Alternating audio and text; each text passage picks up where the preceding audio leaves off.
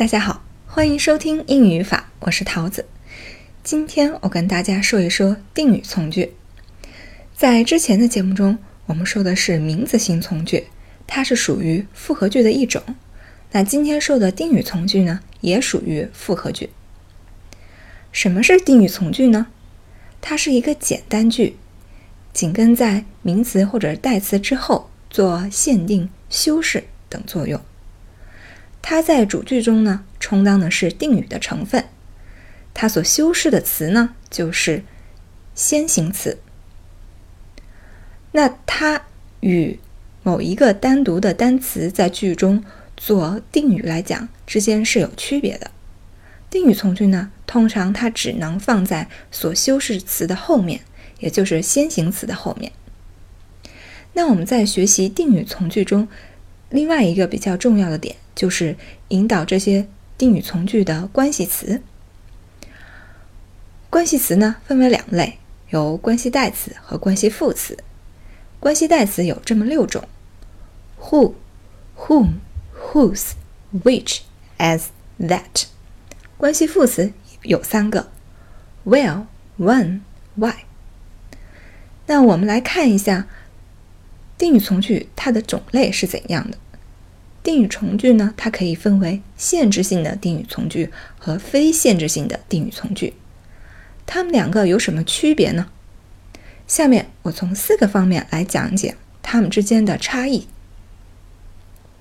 首先，第一，从形式上来看，限制性定语从句和非限制性定语从句的最明显的差异在于，非限制性定语从句它的主句与从句之间是用逗号隔开的。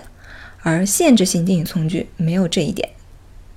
第二，如果从意义上来讲，限制性定语从句，它对于先行词是进行了一个限定和修饰的作用，主句与从句之间的关系十分紧密，从句呢不能省略，如果省略了，对于句子的理解就会有很大的影响。而非限制性定语从句呢，它对于先行词起到的是补充说明的作用，主句和从句之间呢关系不是特别紧密，可以省略。省略的时候呢，它对于句子的理解不太影响。这个是从意义上来讲。接下来呢，我们来从翻译上来看，限制性定语从句，它翻译的时候通常是将其翻译成为先行词的什么的什么。而非限制性定语从句呢，它被翻译成为主句的并列句。最后呢，我们再来看它们的关系词。从关系词来讲，如果从句在句子中做的是宾语的话，那在限制性定语从句中，关系词是可以省略的；而在非限制性定语从句中是不能省略的。与此同时，关系词 that 它只能引导限制性的定语从句。好，这以上呢，我从四个方面说了它们俩之间的区别。我举两个例句帮助大家理解。第一句，This is the house which we bought last week。这就是我们上周买的屋子。其中 which 是可以省略的，在句中呢做的是宾语。所以这一句啊，它是限制性的定语从句。再来看第二一句：The house which we bought last week is very nice。这个房子很漂亮，是我们上周买的。这一句呢，它是非限制性定语从句。第一，主句和从句之间是用逗号隔开；第二，从句部分如果是省略的话，是不影响。整个句子的理解的。那在此呢，我对非限制性定语从句再多说一点。非限制性定语从句呢，它不仅可以修饰先行词，同时它也能修饰前面的整个句子。